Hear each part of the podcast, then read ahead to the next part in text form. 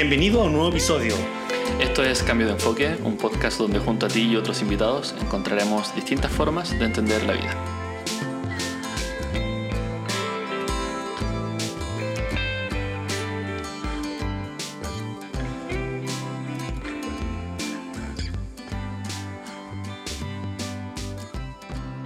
Hola, hola queridos amigos de Cambio de Enfoque, bienvenidos a un nuevo episodio, en el episodio número 12 de esta segunda temporada.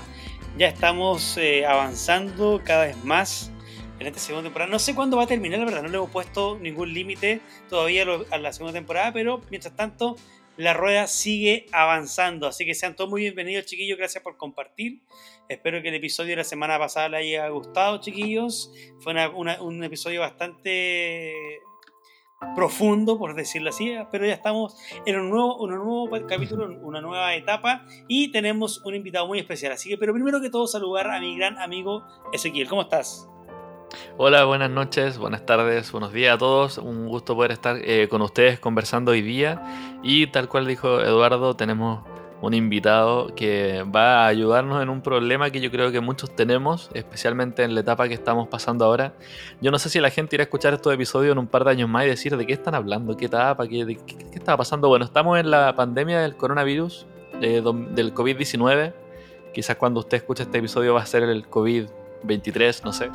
Eh, pero eh, hemos estado todos afectados de alguna u otra manera por varios problemas y uno de esos vamos a hablar hoy día. Eh, Eduardo invita, o sea, presenta a nuestro invitado hoy día.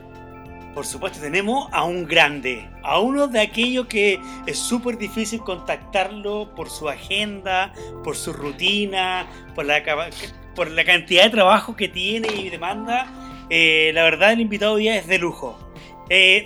yo creo que si es un espacio esa gente internacional para recibirnos y poder compartir con nosotros, así que le damos una bienvenida al don Gran Elías Núñez. ¿Cómo está, don Elías? Hola, buenos días, buenas noches, buenas tardes. Así es, me han invitado a este programa tan genial que sin lugar a dudas lo escucho todos los días. Cada vez que sacan capítulos, lo, puedo escucharlos, lo escucho, porque tienen temas muy interesantes y eso espero que este también sea un tema que les pueda ayudar a cada uno de ustedes los que están escuchando este podcast. Maravilloso, maravilloso. Eh, Elías es psicólogo y nos está acompañando hoy día. Bueno, psicólogo se desempeña actualmente en el área educacional, con un enfoque en apoyar a, niños y adolescentes. Em, y eh, está estudiando también un diplomado en neuroeducación e integración. Es una persona así bastante privada, eh, no, quiere que difundamos su, Instagram, ni su Facebook, ni su Tinder. Eh, pero eh, sí, sabe, sí quiere comunicarnos que en telemonitoreo.cl, una página donde uno puede reservar horas con distintos especialistas de la salud, incluyéndolo a él como psicólogo. También hay otras áreas como fonoaudiología, otras ramas de la medicina, medicina general, ¿sí? Y si quiere conocer más a, Elías, va a tener que pagar un poquito así, porque como dijimos, es una persona altamente solicitada eh, y ahí puede conversar más un poco con, con él. Sí, pero recordar que en esa página las consultas son gratis. Ah, son gratis, pensé que era pagada. No, totalmente gratuito. Oye, también, Ezequiel, para que tú sepas, Elías también eh, es eh, de categoría internacional. Su relacionamiento es generalmente con personas del extranjero es bastante cercano. Yo lo he podido ver en acción trabajando en esta línea y la verdad es que me ha sorprendido la velocidad y la rapidez con la cual él puede eh, generar este, acercamiento pues, tan notorio y tan distinto con, con sus pacientes. Así que eh, de verdad esperemos que hoy día sea un episodio bastante nutritivo, interesante. El, la temática ya de por sí es muy interesante y sabemos que te va a encantar. Hoy día vamos a hablar de algo que, que, es diferente, creo yo. Ahí quizás eh, Elías nos pueda corregir más adelante, pero que creo que es diferente y afecta de manera distinta a todas las personas. Eh, vamos a hablar un poco de, lo que es el, dormir o el, sueño. ¿ya? Eh, en mi caso personal, yo soy una persona que tiende a dormir muy poco, con algunas pequeñas excepciones. De repente cuando me tomo una siesta son siestas de cuatro horas, como me pasó hace un par de días. Pero en lo general yo no estoy durmiendo más de, más de cinco horas, a lo más. Eh, cinco o seis horas. Eh, me gusta quedarme esta tarde trabajando haciendo algo y me gusta levantarme temprano también. Eh, pero cada persona, yo creo, yo por las personas que he conocido son distintas en ese sentido. A algunos les gusta despertarse siempre temprano, a otros les gusta despertarse tarde, otros les gustaría no despertar nunca. Eh, y te queríamos preguntar, primero, antes de pasar a lo formal, Elías, ¿cómo te caracterizas tú con el tema del sueño? ¿Tú eres una persona que duerme mucho, duerme poco? ¿Te gusta dormirte temprano, tarde? Mira, yo en ese aspecto soy muy variable. Hay días en que me acuesto temprano, temprano 9, 10, y hay días que me acuesto muy tarde, 2, 3 de la mañana. Pero me gusta dormir solo en la noche, no me gusta, generalmente no me gusta tomar siestas en la tarde, porque siento que pierdo horas del día en que puedo hacer otra cosa más productiva que dormir. Oye, sí, mira, a mí lo que me pasa puntualmente, Elías, Ezequiel, es que me gusta acostarme temprano, de hecho ya cuando son las 10 y media, 11, encuentro que es tarde, porque me gusta levantarme muy temprano. Generalmente como a las 6 de la mañana prefiero levantarme, pero no siempre eh, lo consigo. Hay veces que sí, eh, me cuesta salir de la cama, pero lo que me pasa así en ocasiones es que, y no sé si va a entrar dentro del trastorno del sueño, es que durante cuando me pasa este tema de, costar, costar eh, levantarme temprano es cuando tengo muchas interrupciones en el sueño. O sea, me, cada media hora, cada una hora voy despertando y quizás eso a veces estropea el poder generar un hábito de poder levantarme permanentemente a las 6. Hay personas, yo sé que lo hacen de manera natural, pero me pasa generalmente eso. Eso puede tener alguna causa, alguna razón. Entonces, ¿Ese es un trastorno del sueño o finalmente qué es el sueño, Elías? ¿Qué, no puedes, que, tú nos puedas un poco orientar para contextualizar al tema que vamos a conversar hoy? Claro, eso es bueno, lo que hablabas tú es, un trastorno del sueño, efectivamente. Es el insomnio. Tienes insomnio, eh, pero específicamente insomnio de mantenimiento. Quiere decir que no logras mantener el sueño durante la noche y te despiertas cada cierto tiempo. Y ese despertar es como media hora, y después te vuelves a despertar y no puedes volverte a dormir media hora. En fin, bueno, el sueño es, como sabemos, un estado fisiológico en donde entramos en... Nuestro cuerpo entra en un estado de relajación muscular, pero nuestro cerebro se mantiene activo. Y obviamente una parte integral de la vida cotidiana, es necesaria para nuestra salud y que ocurre cada 24 horas, conocido como el ciclo circadiano. Mira, interesante lo que, lo que, lo que mencionas en el sentido de que, de que el cerebro se mantiene activo. Eh, hay, imagino yo, un montón de, investigación, probablemente algunas un poco más confiables que las otras. Pero eh, mencionaste aquí el, el, tema del insomnio como uno de los trastornos. Eh, ¿Cuáles son otros de los más comunes que tú, que tú nos podrías mencionar que puede sufrir la gente, quizás con el nombre correcto y qué es? Por si no se entiende un poco cuál es. Claro. Bueno, el, creo que el insomnio es el más conocido y el que todos alguna vez hemos tenido.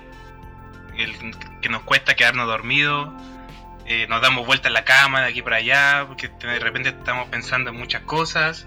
Después está el, la hipersomnia, o el sueño excesivo que se llama, que es estar en el día con sueño puede llegar a ser más grave y eso se llama narcolepsia, que es quedarse dormido, de repente estás haciendo las cosas y se queda dormido. Ese trastorno es muy peligroso porque puede causar daño a la persona. Personas conduciendo se pueden quedar dormidas, personas cocinando se pueden quedar dormidas. Es uno de los trastornos más peligrosos. También otro está los ronquidos y la apnea del sueño. No sé si ustedes alguna vez han ronquido, han roncado, han tenido ronquidos. Le han preguntado, le han preguntado a sus esposas. Yo ronco mucho. A mí me pasó una vez, pero estábamos en una gira de tenis con unos chiquillos allá para el, para el sur de Chile. Y nos me tocó, me acuerdo, una vez quedarme en Curicó con un chico que ya había llegado a la final y después teníamos que viajar al día siguiente a la final a, a Villa Alemana. Y nos fuimos en bus, pero estaba tan reventado, llevamos como un mes y medio ya de gira. Y oh. me acuerdo que nos acostamos en el, en el, en el bus, justo cansamos pasaje al asiento de atrás y yo me imagino que ya tan cansado que llegué a roncar tanto, compadre, tanto, tanto, tanto, que cuando desperté otro día, la gente cuando pasaba al baño como que se quedaba pegada mirando quién mm. era el, tipo que roncaba Entonces, eso es como anécdota, pero yo creo que, y después confirmé con el, con el, con el cabro que iba ahí con el, tenista, me, me dijo, roncaste toda la noche, no dejaste ni dormir. Y, mm. entonces, de repente, da, da vergüenza la plancha, pero eso también tiene que ver el ronquido con un trastorno del sueño. Claro, claro, hay, hay personas que roncan muy fuerte, pero es más que nada porque se obstruyen las vías aéreas.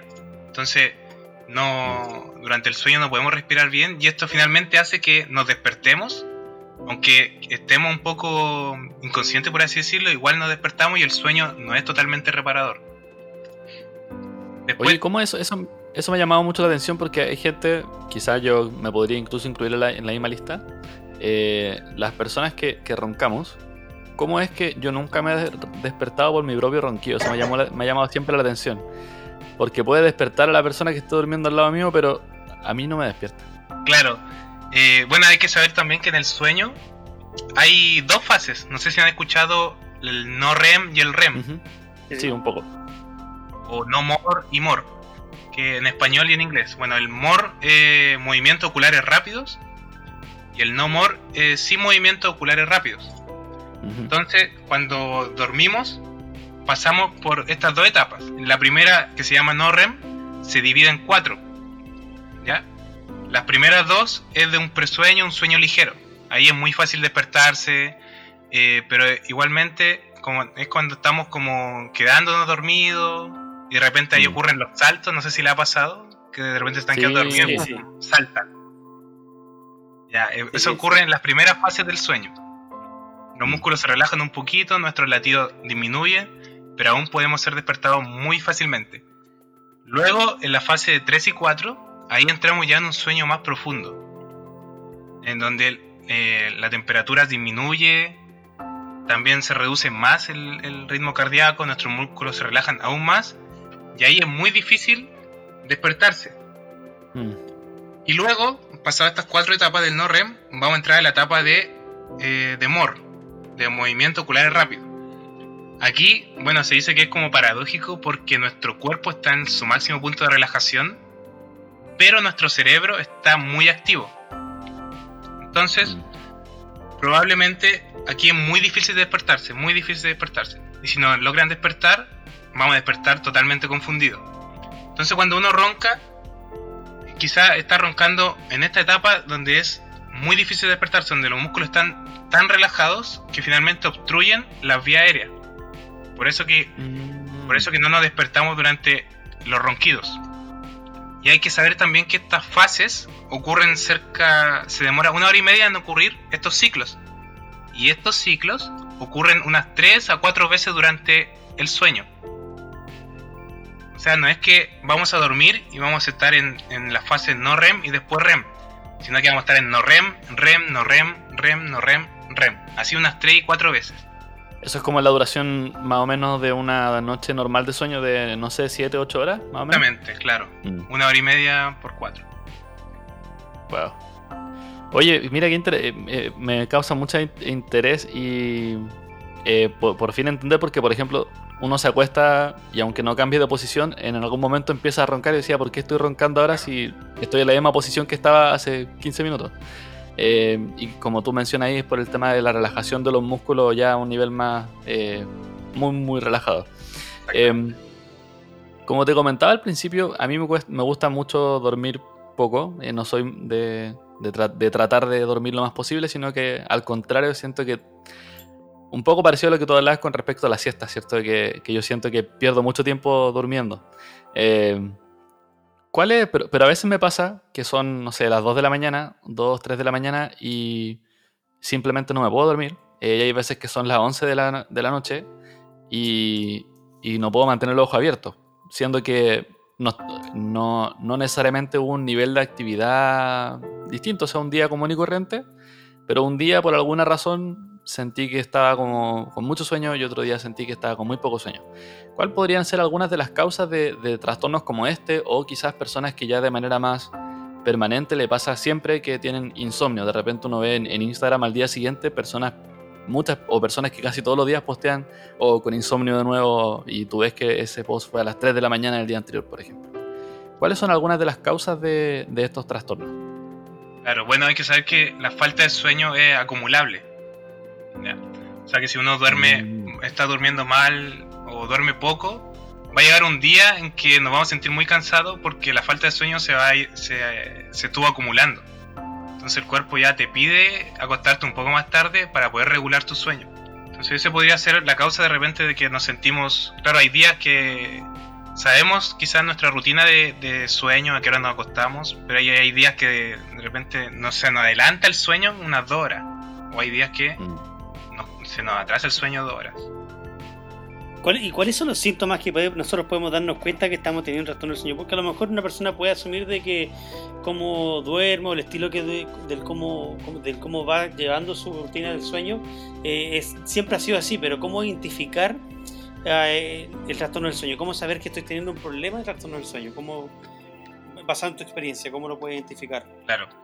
Yo creo que el más significativo es el cansancio. Nos vamos a sentir cansados, agotados, fatigados, con dolores musculares igual se presentan los trastornos del sueño, pero lo principal es el cansancio, como sin ganas de realizar las actividades que hacemos el día a día, sin ganas quizás de mm. responder a las personas, vamos a estar igual de mal humor, un poco irritable. también nos va a fallar la memoria y la concentración va a estar muy mala. O sea, nos va a costar mucho concentrarnos en actividades que requieren de una concentración duradera. Esos son como los síntomas principales que nos están avisando de que estamos durmiendo mal. Oye, yo hmm. imagino que la gente hoy día, por este, esta situación de, la, pandemia, ¿cierto? Debe estar con un alto nivel de estrés con respecto a, la incertidumbre de que, bueno, se va a acabar o no la cuarentena, si va a pasar la pandemia o no. Eh, eso, esta realidad que estamos viviendo ahora, este contexto actual que vive no solamente Chile, sino que muchos países a, nivel mundial, ¿puede ser una causa también de que se genere este trastorno del sueño? Totalmente, o sea, la situación que estamos viviendo yo creo que nadie se imaginó que íbamos a estar así. No sé si ustedes en Navidad, cuando estaban abriendo los regalitos oh. con la familia, o después en Año Nuevo, se imaginaron que íbamos a estar así. Todo en Año Nuevo diciendo, nada, este va a ser mi año, acá voy a hacer dieta, voy a aprender un instrumento y llegó la pandemia, ¡pum! Pero obviamente esto va a acrecentar y de por sí yo creo que en el mundo y en Chile o por el estilo de vida, yo creo que ya veníamos durmiendo mal. Ya mm. veníamos acostándonos tarde, eh, nos quedábamos con el celular en la cama, teníamos que realizar trabajo, entonces la pandemia vino como a acrecentar todo eso, la emoción, la ansiedad, el miedo, la incertidumbre más que nada de no saber qué va a pasar de aquí a, dos meses más, el no poder salir, no tener la libertad, o sea, un cambio totalmente drástico que obviamente va a influir y justamente se han presentado muchos trastornos del sueño, muchas personas con trastornos del sueño. Y como dicen muchos expertos, aparte de ser una amenaza, el coronavirus a mi integridad física de poder contagiarme, finalmente también es una amenaza a la salud mental, a mi salud psicológica durante todo este proceso. Sí, eso es muy, eso es muy verdad. Uno, uno empieza a, eh, y, lo he visto de cerca, el, poder, el no poder dormir bien, el dormir mucho y no sentirse descansado, eh, o el no poderse dormir también, porque son como dos extremos, pero que creo que al final eh, pueden ser indicativos de este mismo problema de que por estrés, por un montón de cargas emocionales, eh, hay personas que no están pudiendo simplemente eh, conciliar el sueño o que cuando duermen se despiertan y sienten que no descansaron nada, que están igual de cansados que cuando se acostaron. ¿Qué podríamos hacer nosotros? Porque obviamente el coronavirus va a estar con, aquí en Chile por lo menos por unas varias semanas más, por lo menos, quizá unos meses más. Em, y de ahí viene todo el tema de la recuperación económica. Eh, desgraciadamente hay muchas familias que quizás van a tener que enfrentar circunstancias muy complicadas. Eh, incluso algunas familias también han perdido seres queridos, ya sea cercanos o no tan cercanos, pero igual son familia. Entonces, todos estos factores de estrés eh, van a seguir presentes. Hoy día van a seguir presentes en unos meses más. ¿Qué poder hacer entonces para poder eh, conciliar un poco mejor el sueño o aprovechar un poco mejor las horas de sueño? ¿Hay algunas horas que sean mejores para dormir que otras? Eh, ¿Qué consejos podríamos ya darles a la gente como para poder mejorar sus hábitos de sueño. Claro, bueno, esto se va a mantener y después de que pase la pandemia yo creo que igual van a haber consecuencias eh, de todo lo ocurrido. Pero lo que hay que conocer eh, para poder dormir bien es un concepto que se llama la higiene del sueño. No sé si lo han escuchado alguna vez. Que finalmente son un conjunto simplemente de prácticas que nos van a hacer, nos van a servir para poder dormir mejor. Este conjunto, eh, bueno, lo primero es tener un lugar, el lugar donde dormimos sea adecuado, ¿cierto? Una buena iluminación, una buena temperatura, poco ruido. La cama igual debe ser cómoda, las almohadas también. Debe ser como un, un lugar para dormir que, que, esté preparado específicamente para poder conciliar el sueño. Y también realizar ciertos pasos, por ejemplo, o acostumbrar a nuestro cuerpo a que a cierta hora va a ir a dormir. Por ejemplo, ya me, pongo una, una, hora para dormir, que son las 10 de la noche. Entonces de las 9, 9 y media me lavo los dientes, me pongo el pijama, eh, apago las luces de la casa, prendo una luz del velador quizá un poco más tenue, y me pongo a leer un libro. Entonces estoy preparando a mi cuerpo para poder ir a dormir. Ahora si hay muchas preocupaciones o estrés o ansiedad por algo, es bueno poder hablarlo con alguien, quizá la pareja, quizá algún familiar, algún amigo, o incluso escribirlo, pero lo importante es expresar eso, no quedarse con, la eh, no quedarse con eso en nuestra mente. Eso es muy importante. Mm. También lo otro es evitar usar aparato electrónico o tener estímulos sensoriales cuando estamos en la cama. Usar el celular, ver televisión, porque, bueno, el cerebro para dormir secreta una hormona que se llama la melatonina. ¿Qué hace esta hormona? Esta hormona nos ayuda a inhibir el estado de vigilia. Entonces nos induce a entrar en el estado de sueño. Pero esta hormona se secreta cuando siente, bueno, aparte del reloj biológico, se secreta cuando hay poca luz en el ambiente. Entonces cuando empieza a oscurecer, se empieza a secretar la melatonina que nos dice que ya es tiempo de dormir. Pero cuando usamos aparatos electrónicos como celular, como televisión, que emiten luz, eso finalmente mm. va a engañar el cerebro y le va a decir, no, todavía no es tiempo para dormir, eh, porque hay, todavía hay mucha luz y va a creer que está de día. Entonces vamos a dejar de secretar melatonina y nos vamos a inhibir el sistema de vigilia. Oye, al final todos los hábitos que uno tiene o que la mayoría quizás de las familias tienen son exactamente lo opuesto que acabas de mencionar. El de no usar el celular en la cama, no, tener, no ver tele antes de dormirse. Eh, generalmente la tele está puesta ahí al frente de la cama para poder precisamente verlo antes de dormirte. Claramente, sí. Y lo que hay que hacer finalmente es em, como cortar esa asociación de cama-televisión. Porque después cuando nos vayamos a la cama, el cerebro va a recordar que cama es igual a televisión, a celular y que hay que estar despierto para poder poner atención a eso. Oye, gracias Elías entonces por compartir estos consejos, pero ¿qué ejercicio específico eh, nos podrías dar tú para aquellas personas que están viviendo un, un trastorno del sueño. ¿Qué le recomendarías? Más allá de lo que ya nos has dicho y todos estos consejos que son útiles y que yo puntualmente ya he tomado apunte porque sí soy muy bueno para acostarme y revisar por último antes de dormir las redes sociales y quizás hoy puede ser el problema del cual me estoy despertando cada cierto tiempo. ¿Qué consejo tú nos podrías dar para que las personas que nos están escuchando pongan en acción durante la semana? Vale, el más importante es tener una rutina de sueño. Tener una rutina y respetarla todos los días. Como dije antes, y si están muy estresados, si están muy ansiosos, muy preocupados por algo, poder liberar esas emociones, no quedarnos con esas emociones.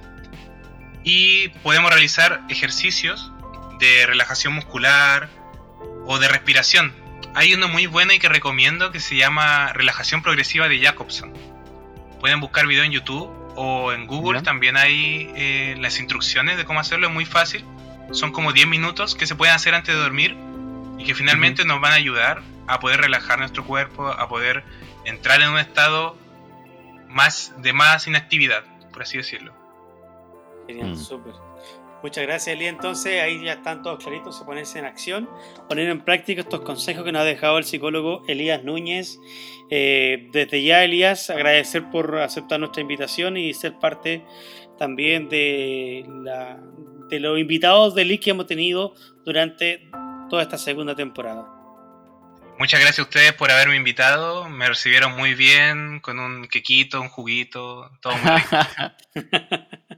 gracias por acompañarnos, Elías. Y a, ti que nos estuviste escuchando en estos minutos, te agradecemos también por tu, por tu tiempo, por la buena onda de poder también estar eh, constantemente mandándonos mensajes y comentarios de, lo que te ha parecido esta segunda temporada. Eh, no te olvides de aplicar el ejercicio que nos dejó eh, Elías, el psicólogo Elías, de poder buscar alguna rutina de, eh, de, sueño, acostumbrar a nuestro cuerpo a que siempre se vaya a dormir a una hora, ojalá que sea la misma hora siempre. y también a buscar la manera de relajarnos antes de si es que tenemos muchas preocupaciones o si estamos muy estresados al momento antes de dormir. Si te gustó este episodio, compártelo eh, con tus amigos, con tu familia, con esa persona que tú sabes que le cuesta mucho dormir o que tiene siempre insomnio. Este episodio le va a servir también eh, para poder mejorar, como decía Elías, su higiene del sueño. Y nos estaremos viendo entonces en una otra oportunidad, en otro siguiente episodio, probablemente con algún otro invitado también de, de alta categoría. Chao, chao. Chao, chao amigos, nos vemos. Chao, chao Elías, muchas gracias. Nos vemos. Chao, chao, que estén bien. Cuídense. Gracias.